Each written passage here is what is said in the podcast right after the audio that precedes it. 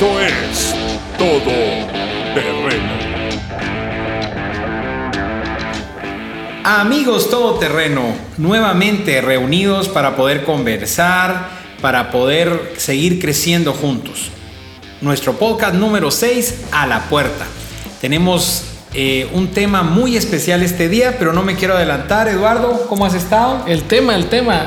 Pues estamos contentos en un proceso donde ya la gente de nuestra edad pues ya se puede apuntar para vacunarse. No es que seamos viejitos todavía, somos jóvenes arriba de 40, pero eh, creo que, que, la cotidianidad de la vida y las cosas que ahora nos emocionan son totalmente diferentes a las de antes. Ahora la gente se está emocionando porque ya se puede vacunar, qué chistoso se oye eso. Pero entrando ya en contexto, hoy tenemos un tema al que Carlos le gusta mucho porque Carlos trabaja con matrimonios y yo creo que va a haber momentos donde nos va a bombardear con tanta información de lo que sabe, pero eso es bueno. Hoy vamos a ver comunicación en el matrimonio. Y en Filipenses 2 del 3 al 4 dice, nada hagáis por contienda o por vanagloria.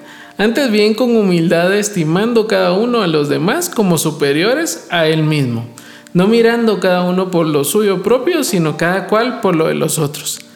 Una de las cosas en el matrimonio es que creo que nos toca aprender a dejar de vernos nosotros como primero y ver a nuestro cónyuge como, como primero. Y yo sé que muchos como hombres nos, nos ponemos en primer lugar a nuestra esposa y a nuestros hijos, aun cuando les compramos cosas o cuando hacemos todo, y para nosotros es de último.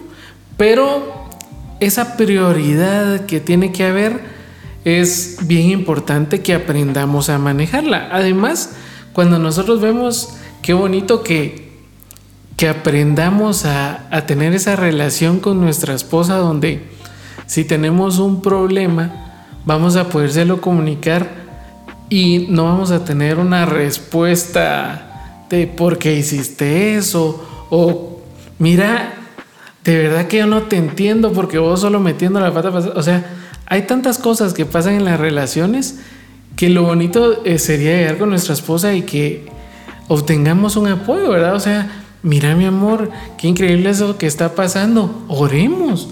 O mira mi amor, eh, ¿en qué necesitas que te ayude? O sea, lo bonito de, involucrar a nuestra pareja en el matrimonio es que nosotros lo tenemos que involucrar y tener esa comunicación en una doble vía.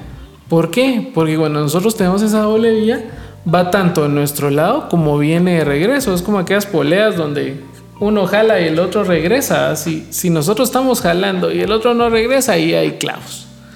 Pero si nosotros empezamos a manejar bien todo esto, vamos a poder ver que nuestro matrimonio va a empezar a crecer y va a empezar a avanzar en puntos donde tal vez antes no habíamos avanzado. Yo les puedo decir, en mi caso nosotros con, con mi esposa platicamos mucho y, los días que, tal vez me toca a mí salir y todo y no podemos platicar, acá se resiente un poco porque me dice, mira, y, yo, ¿ah? Entonces también esa parte de, de, que también ese tiempo y esa comunicación es bien necesaria porque yo he aprendido de que no es que la empresa que yo tengo es una empresa mía, sino que mi esposa es mi socia, mi socia en la empresa y en la vida. Entonces, yo puedo ser el que esté trabajando, pero ella está trabajando con los nenes en la casa. Entonces los dos tenemos esa dual función y entender todo esto creo que nos va a ayudar a crecer como matrimonio y a cambiar nuestro punto de vista. No sé qué dice Carlito de todo esto. Sí, Eduardo, realmente el estar casados pues es una bendición. Eh, el apóstol que más nos enseña sobre el matrimonio, aún no, no habiendo estando en, estas vueltas de matrimonio fue el apóstol Pablo y por eso empezamos leyendo Filipenses. Y fíjate que Pablo decía que era mejor no estar casado, decía él, ¿verdad? Porque obviamente él tenía una misión muy importante que no hubiera podido hacer si hubiera estado casado. Imagínate a Pablo en sus viajes misioneros, eh, mi amor, solo voy a salir a hacer un mandado y ya regreso dentro de dos, tres años, ¿verdad? Entonces no hubiera podido hacer. El Señor le regaló el don de la continencia, que no es uno de los dones que yo anhele, Eduardo. Entonces, él era otra condición. Pero la palabra también nos enseña en Proverbios 18, 22, que el estar casado no solo es una bendición, sino que nos dice que el que haya esposa, haya el bien y alcanza la benevolencia del Señor. Para ser realistas, Eduardo, aún amándonos, la tarea en el matrimonio no es fácil. ¿Por qué? Porque hay días que son un poco más cuesta arriba que otros. Y es normal. Recuerda, nuestra esposa es imperfecta, nosotros somos imperfectos, por lo tal vamos a tener un matrimonio imperfecto hasta que llega el amor del Señor para hacer ese lazo de tres dobleces. Somos tan diferentes. Mira, yo a veces eh, parábamos con nuestra esposa y yo creo que los amigos todoterreno tal vez les, les pudo haber pasado que uno llega a pensar y decir, ¿cómo nos pudimos haber casado? Somos tan diferentes. Pero cuando viene la luz de Cristo a nuestro matrimonio, a la pareja, porque tiene que venir a los dos, Eduardo, logramos entender que esas diferencias se convierten en complementos. Cuando tú te enamoraste de tu esposa, lo que te atrajo de ella era lo que te faltaba a ti. Si tú te das cuenta, en los matrimonios siempre hay un eléctrico y hay un tranquilo, ¿verdad? Hay un hablantín y hay un callado. Es el dicho aquel de para un roto un descosido. Totalmente, es así, entonces somos complementos en el Señor, pero lo decimos eh, tal vez hasta en tono de broma, que, que, es difícil, pero en realidad Eduardo, cuando la comunicación falta en el matrimonio se puede tornar literalmente un infierno. A mí lo que me, lo que me impresiona esto es cómo nosotros podemos llegar a amar tanto a un desconocido, porque, o sea, con la persona que nos casamos no era alguien de nuestra familia ni, ni alguien con quien convivíamos a diario. En el proceso del noviazgo, pues tal vez nos mirábamos varias horas al día y compartíamos un poco más, pero no era que viviera con nosotros. Sin embargo, le debemos amar tanto que, que digo yo, o sea, ese amor que logramos darle a alguien que no conocíamos y que poco a poco vamos conociendo el camino. Y, y la parte preocupante es que muchos logramos cultivar e-, ese amor y, va creciendo en el camino, pero muchos también lo van destruyendo. Y en lugar de, decir cómo logramos amar a, un desconocido, es cómo lograron amar a un desconocido y luego lo volvieron el, el, desconocido totalmente porque ya no pueden ni verse, porque ya no pueden. O sea, hay una línea bien delgada entre vivir bien una relación con comunicación y cortar la comunicación. No, y recuerda Eduardo que el amor que el Señor nos insta en el matrimonio es el amor incondicional. Y muchas veces eso es lo que pasa, que nosotros esperamos, siempre queremos dar un tipo de amor que esperamos recibir algo a cambio. Y al no tener ese retorno, entonces ya nos empezamos a molestar. Pero mire Eduardo, la comunicación en el matrimonio literalmente es un constante enviarnos mensajes. ¿Sobre qué? Sobre valor y sobre identidad. ¿Qué quiere decir eso? Me importas y te amo. Te quiero contar una anécdota de, una, de un matrimonio. El esposo casi nunca, nunca la sacaba a ningún lado. Total que esa tarde de sábado, imagínate ese cuadro, eh, él decide, le dice, mi amor, vamos a caminar y nos comemos un heladito. Total que salen a caminar, cuando llegan a la heladería, él entra y dice, deme dos helados de hielo. El mensaje sin querer fue, el helado más barato. Y ella llevaba en el pensamiento que le iba a invitar una banana split. Entonces cuando ella recibe su helado de hielo, gracias, ¿verdad? Pero el pensamiento es, no valgo, Por no valgo, entonces me dio el helado más barato. Y tal vez el, el, esposo con toda la buena intención de salir. Entonces constantemente nos estamos enviando mensajes y eso es lo que tenemos que cuidar. Literalmente existen dos necesidades en todo ser humano. El sentirnos amados y el sentirnos valorados. Eso es lo que todos, todos queremos y tenemos un tanque emocional que tenemos que estar llenando constantemente. Tú lo dijiste, en el matrimonio es un constante y hoy lo hiciste, está bien, pero mañana lo tienes que volver a hacer. Esto que te digo es algo triado, pero eh, hemos aprendido que no tenemos ex papás ni tenemos ex hijos, ¿verdad?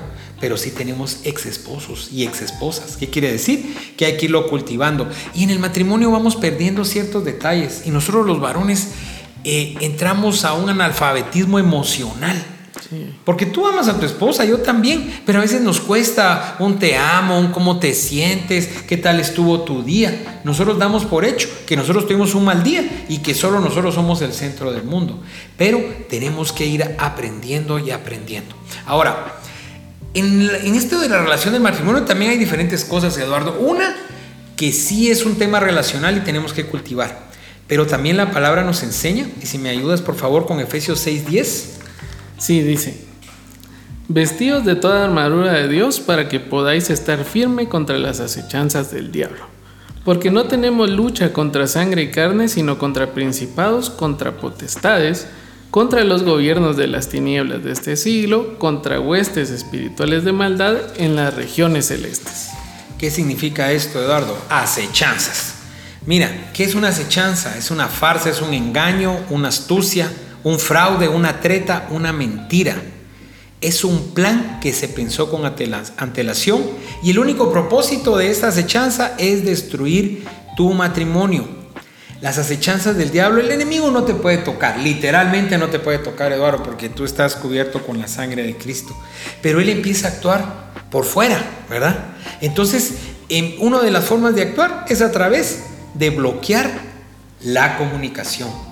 Y mira, yo muchas veces les digo, a veces le echamos también, decimos guerra espiritual, guerra espiritual, a veces ni se ha asomado ahí, el chamuco ni ha llegado, ¿verdad? Nosotros solo le hacemos el trabajo outsourcing. Pero sí existe el tema de las, de las acechanzas, ese sentimiento de nosotros los varones de decir, sí, tanto que trabajo y aquí no me valoran, y sí, yo solo sirvo para traer dinero a la casa y todo ese rollo, ¿verdad? Esa es una acechanza. Y el tema de la esposa que es, yo me preocupo tanto por todos y quién se preocupa por mí. Y se empieza a romper y empieza a hacerse un espacio. Entonces, cuando eso empieza a llegar, tenemos que ponerle coco a nuestra comunicación. Existen dos niveles de comunicación. El primero es la temática, que esto quiere decir el día a día cómo vamos a pasar nuestro día, si en la mañana cuando nos levantamos nos bañamos, nos cambiamos, pasamos jalando una manzana, bueno, los que están a dieta, si no, pasamos jalando un pan con jamón. Un zucchini. Y solo le decimos, adiós mi amor, ahí te miro en la noche. No le preguntamos si necesita algo para ese día. No, no venimos y le dijimos, hola mi amor, ¿cómo amaneciste? ¿Cómo está todo? Eh, mira, necesitas que te den algo en el día. Nada. O sea, entonces también ese es, el nivel de comunicación de día. Al contrario, hay gente que viene, se levanta, ¿qué tal mi amor? ¿Cómo amaneciste? O sea, empieza todo un proceso de comunicación como lo habíamos hablado. Y mira, solo te quiero comentar algo con esto de las, de las idas temprano. Bueno, tal vez habrá muchos amigos todo terreno. A mí me pasa que salgo muy temprano. Entonces todavía no se han levantado. Yo soy de la idea que si pueden dormir otros 10, 15 minutos que le den. Pero fíjate que desde que estaba muy pequeño eh, Diego, yo empecé a dejarles papelitos. Cuando ellos todavía iban al colegio, yo le dejaba papelitos en el tablero y ahora le dejo papelitos en el estudio, en la computadora, tanto a él como a Karen. Y mira qué efecto, en, en Dieguito hoy pues ya es un preadolescente de 12 años, pero cuando era pequeñito él me dejaba papelitos también un papelito de te quiero, un papelito de Dios te bendiga, Dios va a estar contigo. Entonces, también es, una forma de comunicar dejando pequeños presentes. Y la segunda es la relacional. Estos son los mensajes que nos enviamos sobre el valor e identidad. Cada vez que nosotros nos, nos hablamos con nuestra esposa, también tenemos que ver qué es lo que estamos enviando como mensajes. ¿Por qué? Porque muchas veces nos, nos puede preguntar a nosotros, mira, eh, ¿cómo te fue en el trabajo? Bien.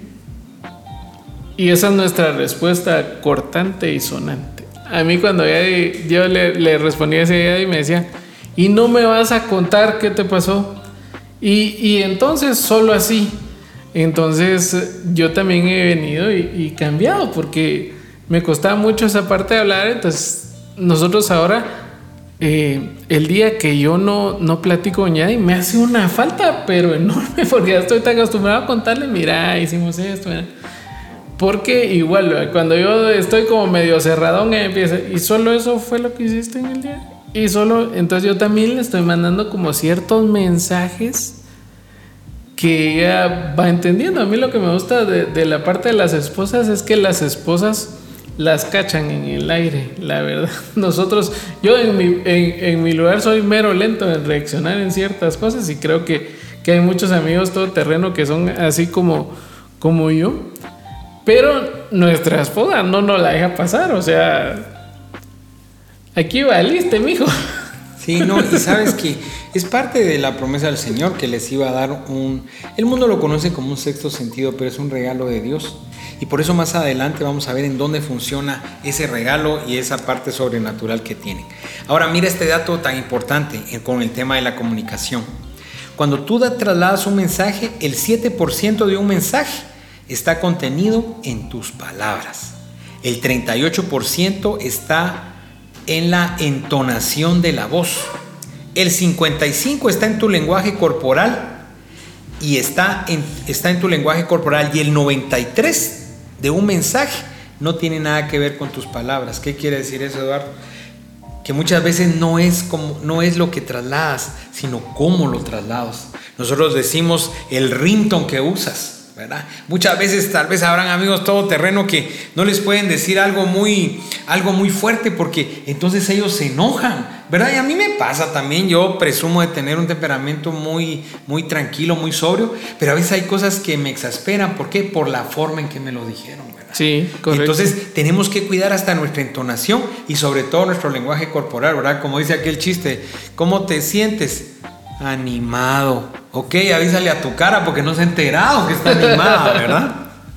Entonces, Eduardo, vamos a aprender a trasladar los mensajes como Dios quiere. En Efesios 5:33 dice, por lo demás, cada uno de vosotros ame también a su mujer como a sí mismo y la mujer respete a su marido. Este, este versículo habla de dos puntos bien claves y, y lo estuvimos hablando con Carlitos antes de esto. Uno es el amor y el otro es el respeto. Y ahí empieza un juego donde es una rueda constante entre si yo doy amor, me van a devolver respeto, o si yo respeto, me van a devolver amor. O sea, es un, es un gana-gana tal vez, pero también se puede convertir en un, en un problema donde realmente, si yo no estoy acostumbrado a dar amor, nunca voy a recibir respeto. No, y esa es la parte difícil, Eduardo. Recuerda cuando Pablo nos dice aquí, es bien claro, esposos amen y mujeres respeten. Mira, el amor, la esposa cómo lo percibe. Primero, quiere sentirse prioridad en tu vida. Por eso es que ellas cuando te preguntan es porque les importan y una vez nos enoja. Mira, Karen tenía, tiene una forma de, digamos, yo contesto y me dice, aló, ¿dónde estás? Antes me caía tan mal. Porque yo decía, me controla, me, controla. Uno dice, ¿pero por qué me pregunta dónde estás? Y entonces, a veces molesto, ¿verdad? Decía, ¿pero por qué te enojas? Y yo, no, no, mejor. Es que te, te pregunto porque si ya saliste, pasa trayendo algo se me olvidó algo, pasa jalando algo, y no es por controlarnos. O bien, yo aprendí que cada vez que salgo de la fábrica, llamo. Por lo menos leo que le digas a la policía que me hablaste hace una hora, pues, ¿verdad? Por lo menos para saber que va a salir. Entonces tenemos que aprender eso. Pero siguiendo con, con cómo la esposa percibe el amor, una, sentirse prioridad. Dos, sentir que su esposo le importan sus pensamientos y sus sentimientos. Muchas veces somos egoístas, Eduardo. Queremos que nuestra esposa nos escuche. ¿Verdad? Que nuestra esposa nos consuele, nos escuche, pero cuando ellas empiezan a contarnos alguna situación, ya le cortamos. ¿Por qué? Porque tal vez nosotros inconscientemente la hacemos sentir como, ah, no, esos tus problemas no me importan. son muy simples. Duros son los míos, ¿verdad? No los duros de la casa, son los duros de la fábrica. Entonces ellas quieren sentir que nos importan esos pensamientos. Y mira, esta tercera duele, amigos, todo terreno, pero tenemos que pasarnos, la sea con, con aceite de oliva. Es de que cuando las herimos, lo reconozcamos y sobre todo, Eduardo, que pidamos perdón. Fíjate que yo siempre pensé que, siempre he pensado que soy una persona linda, ¿verdad? Siempre he tenido ese pensamiento. Y un día mi esposa me decía hace algunos años, es que tú nunca me has pedido perdón. Entonces mi mente dijo, ¿de qué te voy a pedir perdón? O sea, no pensé que estuviera yo tan, o sea, yo tan pensando que era tan divino, ¿ah? Según yo, bien divino. ¿ah?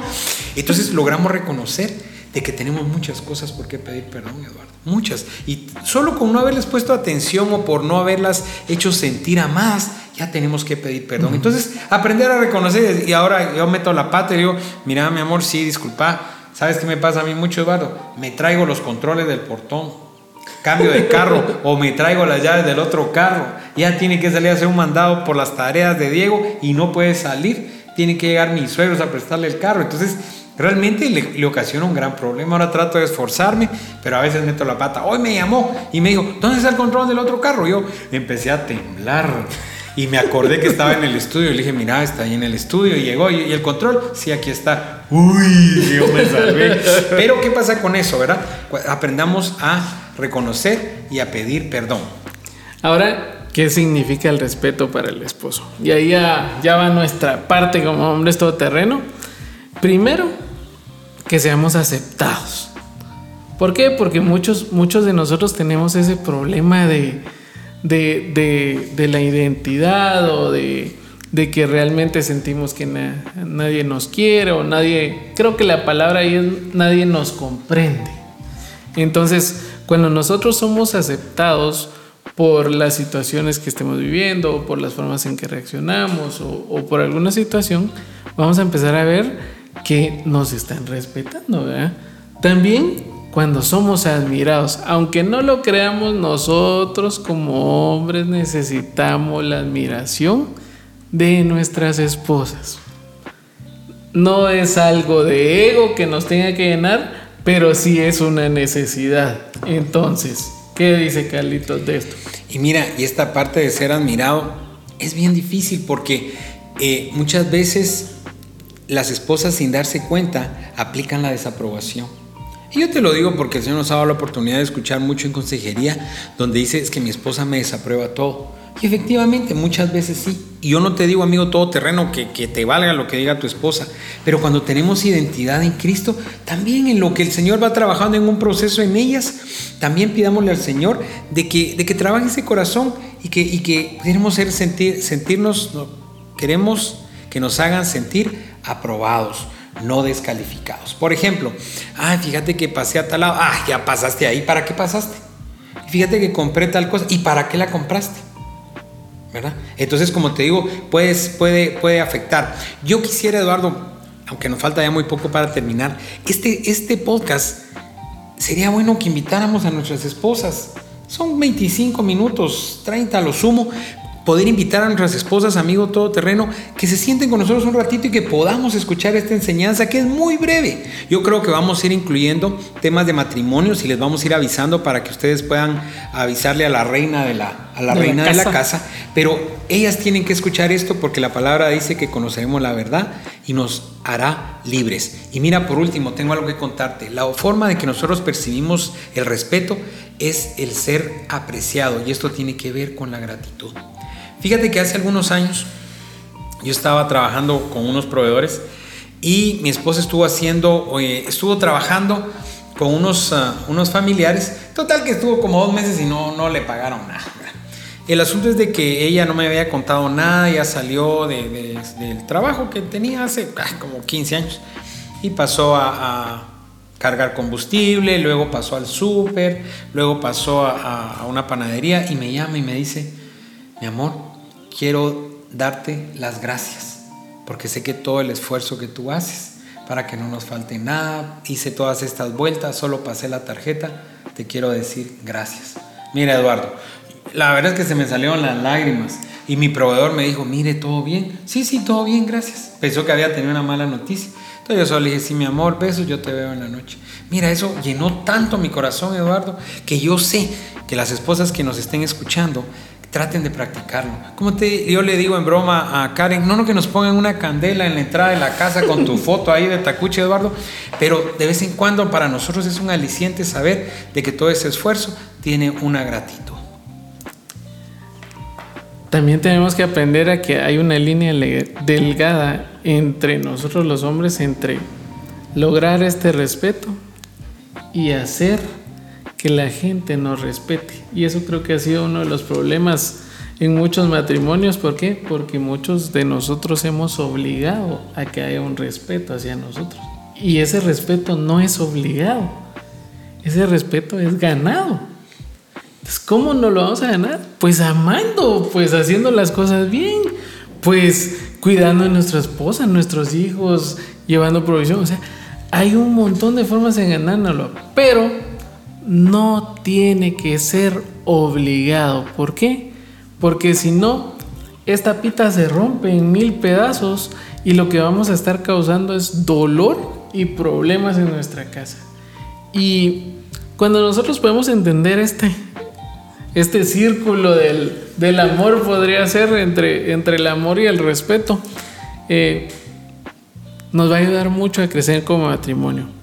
Como dice Carlitos, vamos a empezar a tocar todo este tipo de temas porque es lo que vivimos día a día, es lo que compartimos en nuestro hogar y recordemos que cuando nosotros en el, en el pacto de matrimonio que hicimos dijimos en la salud y en la enfermedad,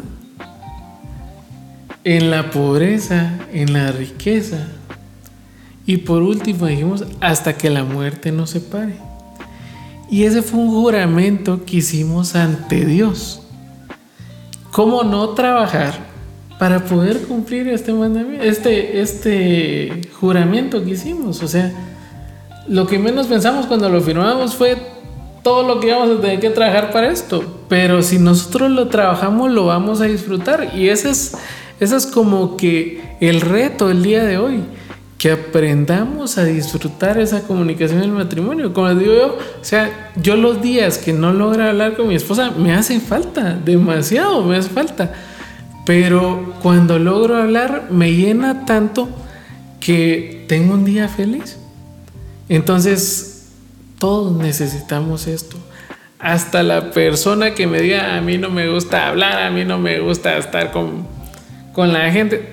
Todos necesitamos ser escuchados y escuchar a alguien. Por eso, el día de hoy, amigos todoterreno, los invitamos a que luchen por su matrimonio, a que realmente sea su esposa la persona con la que ustedes se comprometieron el día que se casaron. Y si no lo han hecho, honrenla. Si no se han casado, es tiempo de venir y honrarla. Es tiempo de decir, mira, realmente, o sea, sí sos la persona que Dios tenía para mí. Me has aguantado en mis momentos de, angustia, de dolor y de todo lo que me va a pasar. Pero hagámoslo. Hagámoslo como, como hombres valientes, como hombres que tienen que cumplir con las cosas que Dios nos pide, como hombres que realmente tenemos la responsabilidad de nuestro hogar y que algún día, yo siempre, siempre recalco eso, algún día nosotros vamos a ser los que vamos a dar cuentas por nuestra esposa y por nuestros hijos. Y si nosotros no nos tomamos el tiempo de tener esa buena comunicación, de lograr que el amor se vuelva en respeto, de vivir un matrimonio sano y saludable,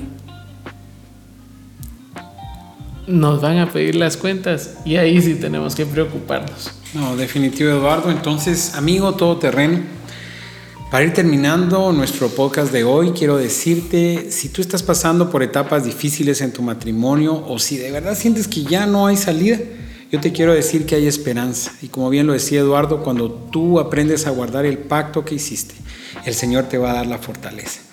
Escríbenos, si tienes problemas en, tu matrimonio y no sabes por dónde, escríbenos. Nosotros vamos a tratar de remitirte a ministerios que pueden ayudarte con este tema, ministerios que te pueden instruir.